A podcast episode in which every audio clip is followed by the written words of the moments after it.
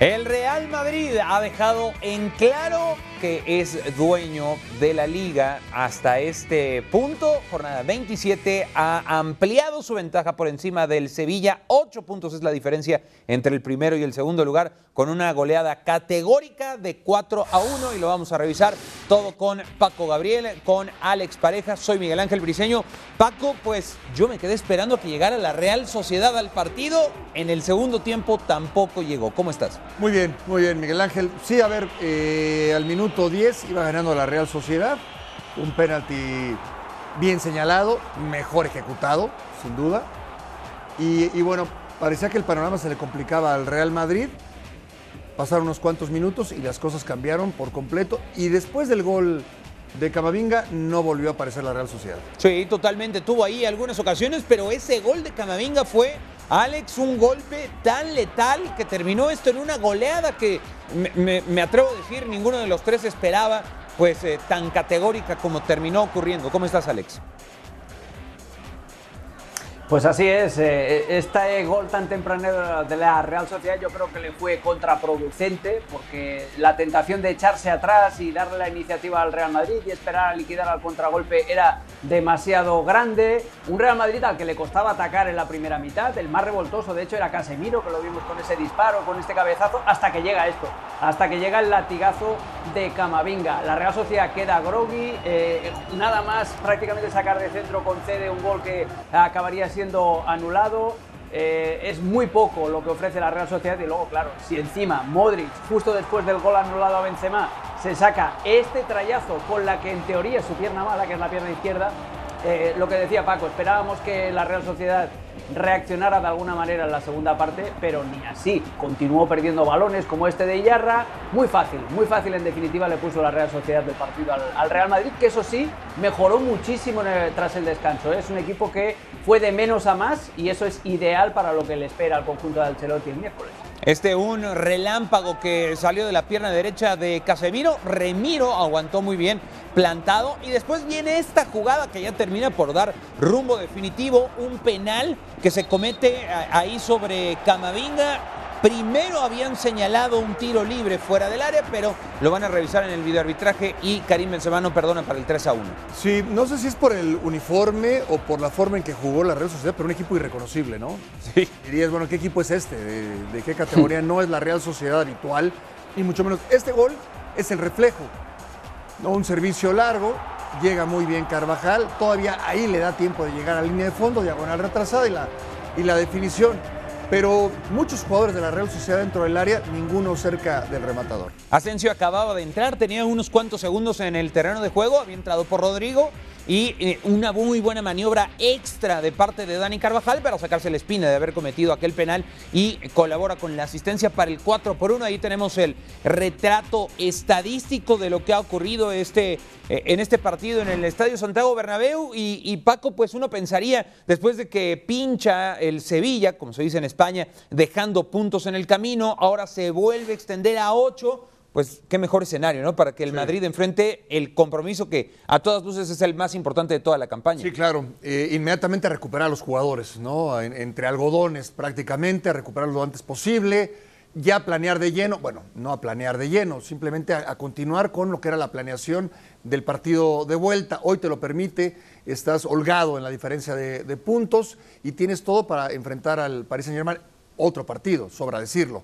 Va a ser otro rival, otros jugadores, otras circunstancias, pero anímicamente veo fuerte al Real Madrid. Alex, ¿tú qué, qué escenario, qué, eh, qué sensaciones te deja el Real Madrid, sobre todo hacia la liga, ¿no? Con ocho de diferencia, eh, ya con muy poco terreno por recorrer con respecto al Sevilla, ni siquiera el Atlético y el Barcelona, pues se han quedado ya muy rezagados muy temprano. ¿Qué sensaciones te deja en la liga? Mira, la carretera hacia el título del Real Madrid ya está asfaltadita, ya le están pintando las líneas, ¿eh? lo único que falta es poner ya eh, los límites de velocidad, pero eh, eh, en la combinación en esta jornada, el enésimo empate del Sevilla fuera de casa, eh, tú si vas empatando, si no ganas fuera de casa, es imposible competir por la liga y hasta cierto punto es normal, porque no se le pide eso al conjunto de, de Julen Lopetegui, y entre la mala racha que tiene el Sevilla, Eh, y esta victoria de hoy, además, como os decía, ¿no? de menos a más, con dudas al principio, encajando un gol, pero después sobreponiéndose y teniendo buen fútbol, ratitos de buen fútbol en la segunda parte, le va todo genial. Eh, además, te deja esa satisfacción de decir, con este equipo podemos hacerle algo al, al Paris Saint Germain. Eh, pinta todo muy bien y es el mejor escenario posible psicológicamente hablando para que el Real Madrid pueda pensar en el, en el, partido contra el PSG. El cambio de orientación de Casemiro en el último gol es sensacional. Casemiro que no va a estar contra el PSG. Eh, dijiste muy bien, Dani Carvajal se redime de, de, haber cometido ese penal en la última jugada del gol de Marco Asensio. Marco Asensio que también lo habían reservado para el partido del PSG, nada más entrar tiene un gol. Benzema también se va con su gol, la verdad es que todo eh, sale a pedir de boca. Si al Madrid le hubieran dicho, oye, ¿cómo quieres llegar al partido contra el Paris Saint Germain? Dices, este tipo de partidos, goleando y vapuleando a una, a una Real Sociedad irreconocible, de menos a más y cerrando a lo grande, ¿no? Y, ahora solo queda que el Real Madrid eh, eso espere al, partido del miércoles, pero eh, todo queda muy bien, muy bien lanzado. Esto es como la, en la vuelta ciclista, ¿no? Los, el, el Tour de Francia el sprint está sí. lanzado y el equipo ha hecho todo lo que tenía que hacer para lanzar al sprint. Luego ya se tiene que correr habrá esos que cerrar, 100 ¿no? o 200 metros. Exacto, habrá que cerrar. A ver, y, y nada más Claro. para dejarlo muy en claro, mal pensado uno, mal pensado dos, mal pensado tres, el Madrid sin tarjetas amarillas que deja eh, pues la mesa puesta para que se tengan que cuidar los eh, jugadores que están apercibidos y no perderse un partido tan importante como el que está eh, a dos semanas contra el Fútbol Club Barcelona. Vamos a escuchar a Casemiro, cómo lo va a extrañar el Madrid, a Casemiro, el mediocampista brasileño en el compromiso contra el Paris Saint-Germain. Muchas gracias. Espectacular como el equipo ha aprovechado que ayer el Sevilla pinchara y se pone ahora mismo a ocho puntos del segundo. Es un golpe importante a la liga. Bueno, yo creo que un partido importante, ¿no? Sobre todo un rival que siempre, siempre nos hace daño, siempre, siempre juega bien el fútbol. Y bueno, nosotros hemos aprovechado bien, eh, pero todavía queda mucha liga, ¿no? Queda, queda mucha jornada, yo creo que queda más de 30 puntos para jugar. Pero bueno, eh, son, son tres puntos importantes que nosotros tenemos que pensar así, tenemos que pensar partido a partido. Viendo el partido del Rayo, viendo este partido, se puede sacar la conclusión que ahora sí en las primeras partes al menos salís al 100%. Bueno, nosotros siempre queremos salir al 100%, ¿no? Pero yo, yo creo también tener un rival que respetar, pero hablando en concreto del partido de hoy, yo creo que eh, ha sido un partido muy, muy, muy completo. Todo el, todo el momento eh, salimos por detrás, pero hemos mantenido la tranquilidad, la agresividad, salimos, salimos a presionar bien y bueno, yo creo que, que también hay que valorar la afición eh, desde ya, pidiendo el apoyo de ellos porque el miércoles sí se puede y, y claro, aquí en el Bernabéu con ellos sí, sí podemos, podemos ganar el partido. Tú eres uno de los jugadores que más tiempo ha compartido con Luka Modric. Vaya golazo. Eh, eh, ¿Qué desayuna? ¿Qué toma? ¿Qué come? Eh, parece que para él la edad es solo un número. Bueno, Luquita, yo creo que yo vengo en los últimos meses, vengo dando entrevistas, vengo hablando, que para mí es un placer jugar, no solo al lado de Luca, pero también al lado de Tony, ¿no? Son dos, dos jugadorazos que yo disfruto mucho. Es verdad que cada, cada, cada día que pasa, cada, cada momento que pasa, nosotros sabemos que, que vamos con edad, ¿no? Pero, pero yo creo que, que la clave es esto, eh, cómo se cuida, cómo entrena, cómo trabaja y todavía, todavía tenemos que disfrutar mucho de Luquita porque es un gran jugador. Y la última case, esto os da un impulso ¿no? para el partido de la próxima semana que va a ser determinante.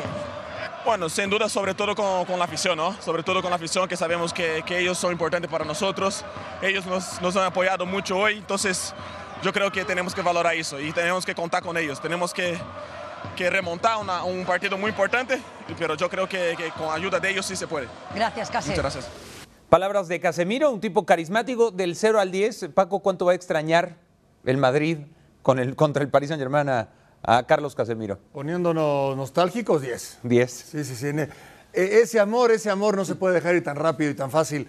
Sí, es un jugador eh, en el esquema de Ancelotti fundamental por lo que transmite, porque sabe jugar al fútbol, sabe cuándo, lo digo tal cual, cuándo tiene que dar una patada, claro. cuándo tiene que ser exquisito con el balón, cuándo tiene que rematar de cabeza, cuándo, cuándo tiene que meterse como central, hace grandes coberturas y los jugadores, los compañeros lo saben. Es un respaldo, es como si fuera, como si tuvieras un guardaespaldas dentro del terreno de Eh, juego. un guardaespaldas de lujo. Vamos a hacer enlace con Rodrigo Fáez en la cancha del Estadio Santiago Bernabéu para que nos cuente cómo se ha vivido, qué tanta gente ha asi- asistido esta, esta noche al Santiago Bernabéu. Rodrigo, te mando un abrazo y qué tan diferente puede ser el ambiente para el partido del próximo miércoles. ¿Cómo te va?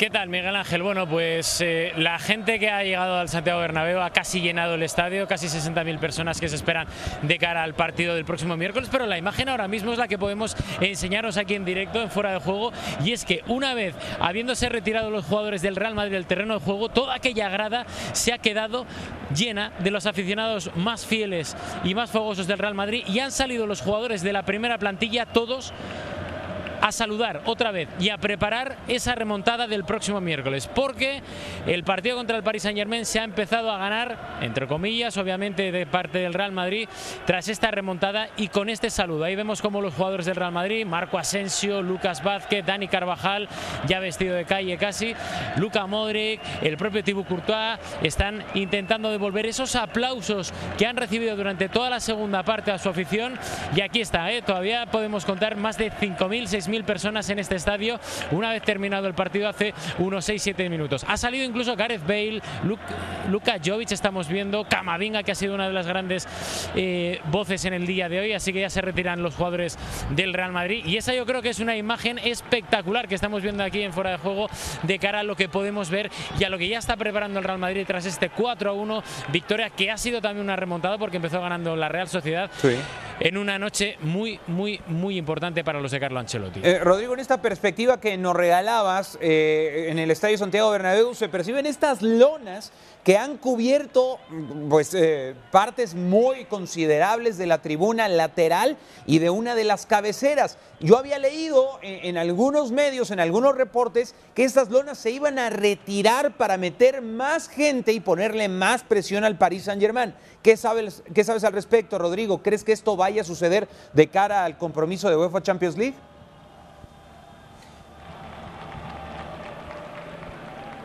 Va a depender sobre todo de lo que ocurra eh, mañana y pasado con el tema de las obras de, de remodelación del Santiago Bernabéu. Pero la intención es esa, retirar esas lonas que están precisamente en los fondos para que los fondos sean completamente limpios en cuanto a grada y puedan meter incluso más aficionados y superar esa cifra de 60-65 mil aficionados que puedan llenar el próximo miércoles este Santiago Bernabéu para meter aún más presión al, al Paris Saint Germain. ¿no? Y sí que es cierto que es la intención. A ver si mañana y pasado se puede confirmar, pero la intención es esa, para que este estadio, que insistimos, no está al 100% por eh, temas obvios y sobre todo por el tema de las obras, eh, pero sea otra vez ese estadio distinto y que sobre todo sea el estadio que vuelva a marcar otra vez el primer gol en una noche europea como es la tan importante noche que tiene que afrontar el Real Madrid el próximo miércoles. Rodrigo, una última pregunta. Eh, se guardó a Tony Cross por una molestia muscular en el isquiotibial. ¿Qué tan probable ves o, o qué, qué información tienes al respecto de la posible aparición o el regreso de Tony Cross para el compromiso tan importante que tiene el Madrid ante el Paris Saint-Germain?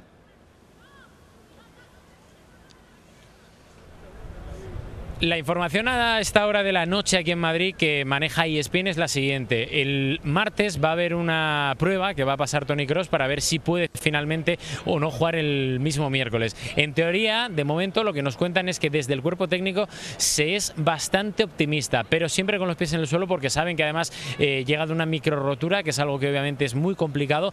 Pero insisto, el martes pasará una prueba, vamos a ver si la supera de forma eh, afirmativa o no y sobre todo eh, vamos a quedarnos con ese optimismo que a día de hoy, después de esta victoria frente a la Real Sociedad, sí que tiene el cuerpo técnico del Real Madrid sobre esa presencia de Tony Cross. Y si no está Tony Cross, hoy ha hecho un gran partido, por cierto, Camavinga, que ha demostrado que puede estar, obviamente, y que puede ser titular en este Real Madrid.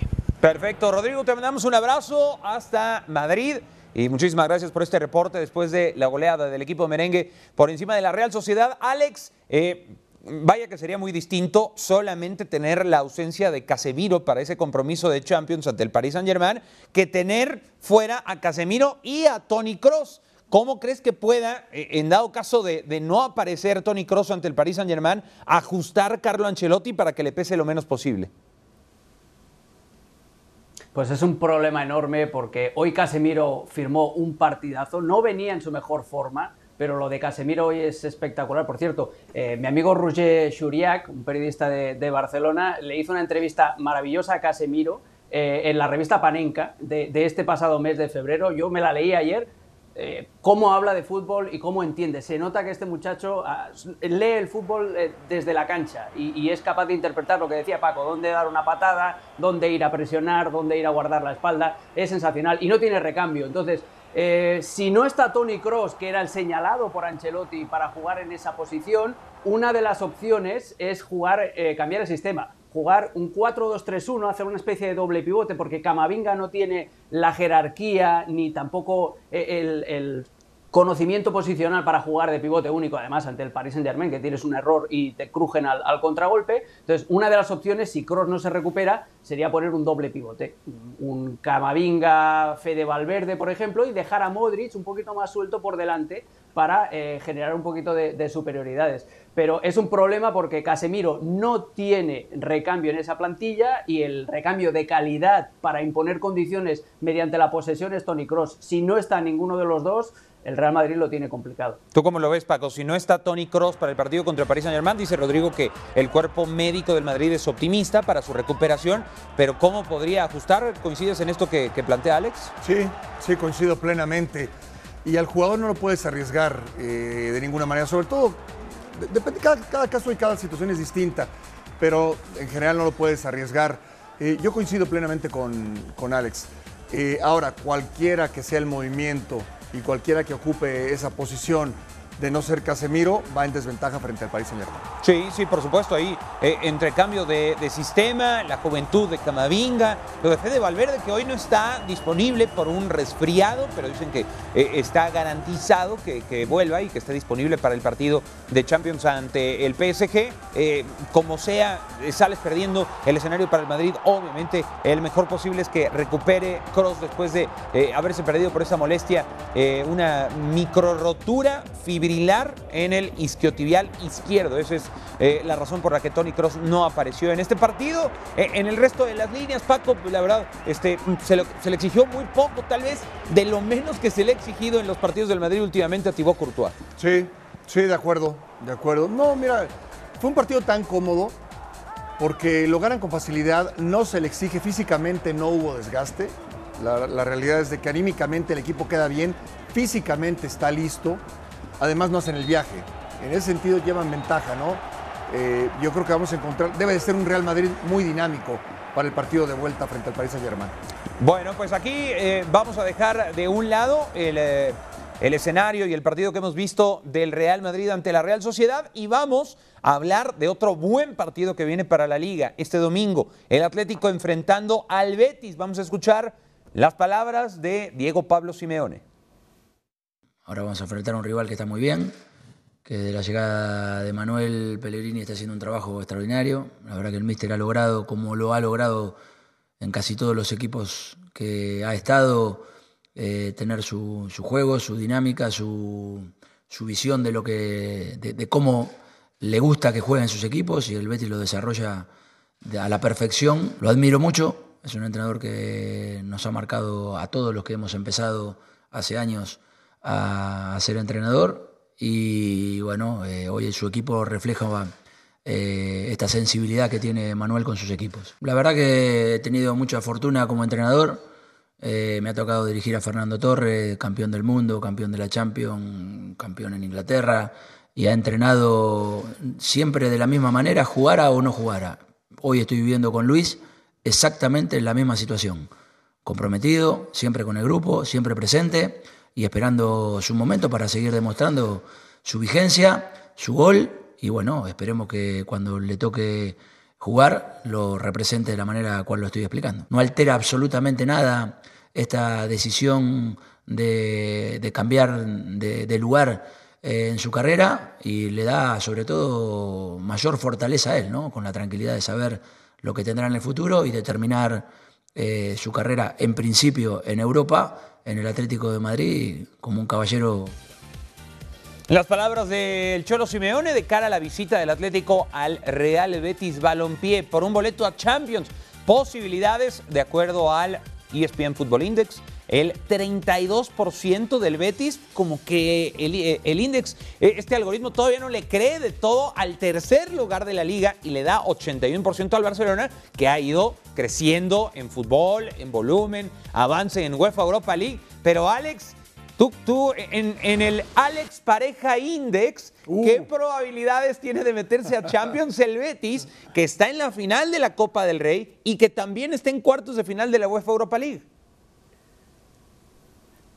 El pareja Fútbol Index, eh, me gusta. Eh, yo, hay una variable que yo creo que el, que el ESPN Fútbol Index eh, tiene en cuenta y es precisamente eso, que el Betis está en la final de Copa del Rey. Tú vas, yo que tengo muchos amigos béticos, tú vas por Sevilla hoy o cual- cualquier lugar donde hay un aficionado bético y le das a elegir entre la Copa del Rey o clasificar a Champions y un 90% te va a decir la Copa del Rey. Lo que quieren son títulos. Lo que quiere la afición del Betis, sobre todo que ha vivido tantos años a la sombra del Sevilla, campeón de Copas del Rey, de, de Europas League, lo que quiere la afición del, Betis es un título que llevarse a la boca, que, poner en el museo. Entonces yo creo que el partido de mañana además les va a llegar en plena resaca, porque no sabes lo que es eh, la fiesta en, en Andalucía cuando llega un momento de estos eh, importantes.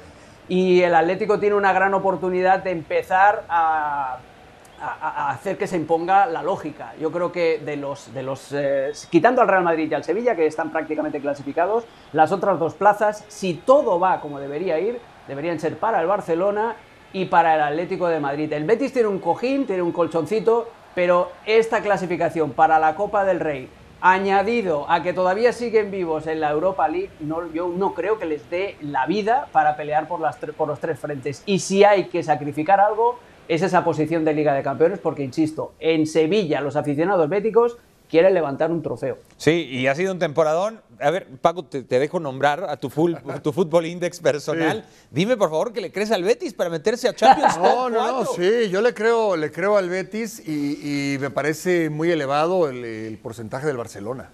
Ok. Del Barcelona. 81% a mí también Sí, me pareció me parece, demasiado me parece demasiado. Yo, yo sí creo en el Betis y, y- y ahorita está parejo el Atlético con el Barcelona. Eh, tiene el, el Atlético un partido muy complicado. El Barcelona va frente al Elche, eh, va a visitarlo, pero es el momento del Barcelona. Yo creo que en este, eh, a- hoy por hoy el Barcelona no, no tendrá problemas hasta que llegue el clásico. Quizás ahí empiecen algunos problemas. Eh, yo sí veo al, veo al Betis, ¿eh? En todo caso, para mí estaría entre el Barcelona y el Atlético. Yo también, yo también lo, veo de esa manera, Paco, eh, porque esa disputa, ¿no? O sea, ese rezago que tuvieron el Atlético y el Barcelona creo que le va a terminar costando a uno. Ahora, hablaba Simeone sobre la decisión de Héctor Herrera y el anuncio que hace ya el Houston Dynamo de decir a partir de la siguiente temporada Héctor Herrera será jugador de la MLS con el Houston Dynamo. Esto porque se vence su contrato. Eh, no está claro, porque hay muchas atribuciones de, eh, de mediocridad a Héctor Herrera por, por ya no buscar algo más en Europa. No sabemos si lo hubo. Está algunos reportes que decían que tenía una oferta de la Roma. ¿Cómo ves esta decisión y cómo crees que influya en el resto de la temporada y los minutos que reciba del Cholo? Bueno, me parece inapropiado e imprudente el mencionar la palabra mediocridad, porque además se dice desde la comodidad de dar una opinión sin conocer la historia de, de vida de, de Héctor Herrera, la cual la conozco perfectamente bien, de, de Baja California Norte, de un lugar muy eh, recóndito, y hasta llegar a debutar en Primera División, a ir a Portugal y ser capitán del Porto, selección nacional. 10 años en Europa, ¿eh? 10 años en Europa y dicen a la distancia es que es la- el conformismo, mediocridad, en lo absoluto, en lo absoluto, no, para nada. Señor Héctor Herrera, para mí, eh, de repente lo he criticado en partidos de la selección nacional por falta de dinámica, es otro tema. Considero que, que de repente con el Tata Martino eh, quizás pudiera buscar otras opciones, pero después viene el Cholo Simeone y te habla de Héctor Herrera como habla el Cholo Simeone y, tienes que quedarte callado. O sea, no, honor a quien honor merece, no. No hay ni conformismo ni mediocridad, es una decisión de vida donde nada, no nada más eh, importa la decisión de Héctor Herrera. Seguramente hubo un consenso con la familia. Sí, familia, claro. eh, y, más cosas. Es futbolista profesional, no es un hobby. Es futbolista profesional. Yo, no- en ese sentido, yo creo que la trayectoria de Héctor Herrera ahí está, ¿no? Eh, eh, Alex, ¿cuál es tu opinión sobre este tema? Porque además el Cholo añade, yo reconozco que no le di los minutos que tal vez hubiera merecido Héctor Herrera co- con, este equipo, pero soy el técnico y tengo que tomar este tipo de decisiones. Sí, además era muy difícil eh, competir con Coque en un puesto en, el 11. El Atlético de Madrid juega con dos eh, pivotes normalmente y uno de ellos siempre es Coque, aunque esté mal, y, eso le, ha penalizado. Pero lo bueno para el Atlético de Madrid, para Héctor Herrera, es que, como hablaba el propio Simeone de, Luis Suárez, eh, Herrera tampoco bajó el pie del acelerador en los entrenamientos. Hoy, por ejemplo, en el diario Marca, que es el diario deportivo más importante en España, le dedicaban una piecita a Héctor Herrera de cómo él ayuda a eh, que su compañero en el centro de la cancha, ya sea Coque, ya sea Condogbia, eh, ya sea Rodrigo de Paul, que seguramente va a ser el titular mañana junto al mexicano, pues cómo Héctor Herrera les ayudaba a subir de nivel y les hacía hacer, eh, les hacía jugar más cómodos. Yo estoy totalmente con Paco. O sea, después de 10 años, a un jugador que el mes de abril va a cumplir 32 años, ¿qué le vas a exigir? ¿Tú qué sabes de la vida privada de, Héctor Herrera? ¿Sabes de, un futbolista? No es simplemente el futbolista, es la familia. Han estado 10 años eh, en Europa, como decíais. ¿Qué más se le puede pedir? Eh, con 32 años va a acabar su contrato en el Atlético de Madrid e incluso le llegaron a sondear para, para eh, tener una extensión, una renovación. Eh, se la ha ganado, se ha ganado el derecho a decidir dónde quiere ser feliz. Yo no le voy a decir a una persona qué es lo que tiene que hacer, ni con su vida laboral, ni con su vida personal. Llegados a este punto, con 32 años, puedes elegir y la MLS no es un mal destino porque además que se lo pregunten a Vela, que se lo pregunten a Chicharito, va a ser un éxito tanto para el Houston Dynamo como para la liga. El propio Héctor Herrera se va a sentir el boss, el amo en, Houston. Yo lo veo bien. Eh, otra cosa es que tuviera 25 años, pero con 32 puede elegir, se ha ganado el derecho a decidir. Y, y, con un sueldito que yo quiero ver que quienes lo critican puedan rechazarlo, ¿no? O sea, y que creo que se ha ganado precisamente por todo esto que se, ha, que se ha mencionado. El mérito, yo coincido con ustedes, es enorme de Héctor Herrera y es simplemente otra etapa en su carrera. Retomando lo del Barça para cerrar esta edición de Fuera de Juego. 81% le da el ESPN Football Index de meterse top 4. No sé si esto responda, eh, Alex, ahora comienzo contigo, a esta seguidilla de goleadas, de exhibiciones del Barça con una formidable ventaja, ventana de cambios, donde llega Aubameyang, llega Adama Traoré, llega Ferran, con mucha calidad, pero no sé si sea como, seamos como, como se dice, víctimas del momento o si crees que ya este estatus, este, este buen fútbol que está mostrando el Barça llegó para quedarse. Es que no es solamente un momento, es la progresión que tú le ves. Incluso el Barça en los primeros partidos, cuando no sacaba eh, no podía hacer 90 minutos de buen fútbol o no sacaba buenos resultados, tú veías que había una idea sobre la cual el equipo iba a acabar creciendo. Y esa idea ahora, después de un par de meses, ha enraizado los jugadores, además con lo que decías, eh, la buena aportación de todos los que han llegado a los cuatro en el mercado de invierno, esa idea va calando, los rivales también empiezan a tenerle miedo al Barcelona, empiezan a tenerle eh, respeto, va marcando de cuatro en cuatro eh, en los últimos partidos. O sea, es el momento, estamos de acuerdo que está en un momento dulcísimo el Barça, que va a volver a perder un partido, eso es evidente, pero que ves que hay una progresión hacia arriba. Yo, yo creo que el Barça, eh, que su cometido esta temporada, y lo venimos diciendo prácticamente desde el día 1, es meterse en Liga de Campeones, lo va a acabar haciendo gracias a eso, gracias a la apuesta por Xavi Hernández, la valentía de Xavi de los primeros partidos apostar por un equipo, por un estilo valiente, a pesar de que no le, eh, le llegaban los resultados, y ahora añadido que el equipo ya tiene ese rodaje y el, lo bien que han caído los jugadores que han llegado en el mercado de invierno, lo de Aubameyang, por ejemplo, yo no me lo esperaba, pues hace ser que hace ser optimista en Barcelona respecto a eso, respecto a las posibilidades que tiene el equipo de meterse en Champions. Y salió esta semana en una entrevista, Ronald Koeman, ex técnico del Barça, dice, bueno, Sí, pero a mí no me dieron el chance que le dieron a Xavi. Ah, increíble. un año y medio tuvo Koeman. Sí, un año y medio. No, no, no, no, no. A ver, eh, no tuvo los refuerzos que tiene Eso Xavi, pero, pero yo también hay que, tengo que reconocer a la gente que se animó a estos refuerzos, porque nadie pensaba que iban a responder tan rápido y tan efectivamente. No, lo de Kuman no tiene, no tiene nombre. No tiene nombre, en verdad. Y Kuman tenía Messi el año pasado, por favor. No, no tiene nombre. ¿no? En verdad no tiene nombre. Y además, eh, fuera de tiempo, sin respetar los códigos elementales del fútbol, me extraña de Kuman. Sí. No, no, es, no es neófito, no es un tipo que desconozca esto. es de fútbol mucho Por favor, no, no, no, de acuerdo. No, no, no, hay manera. Pues así las cosas, se queda una gran jornada de fútbol español. Gracias a Paco, a Alex, a ustedes por haber estado con nosotros en esta edición de Fuera de Juego. Para superar cualquier dificultad, hay que trabajar codo con codo, en equipo. Superar los desafíos con talento y determinación. Porque juntos somos más fuertes y juntos salimos al campo a ganar. BKT y la Liga, equipo ganador.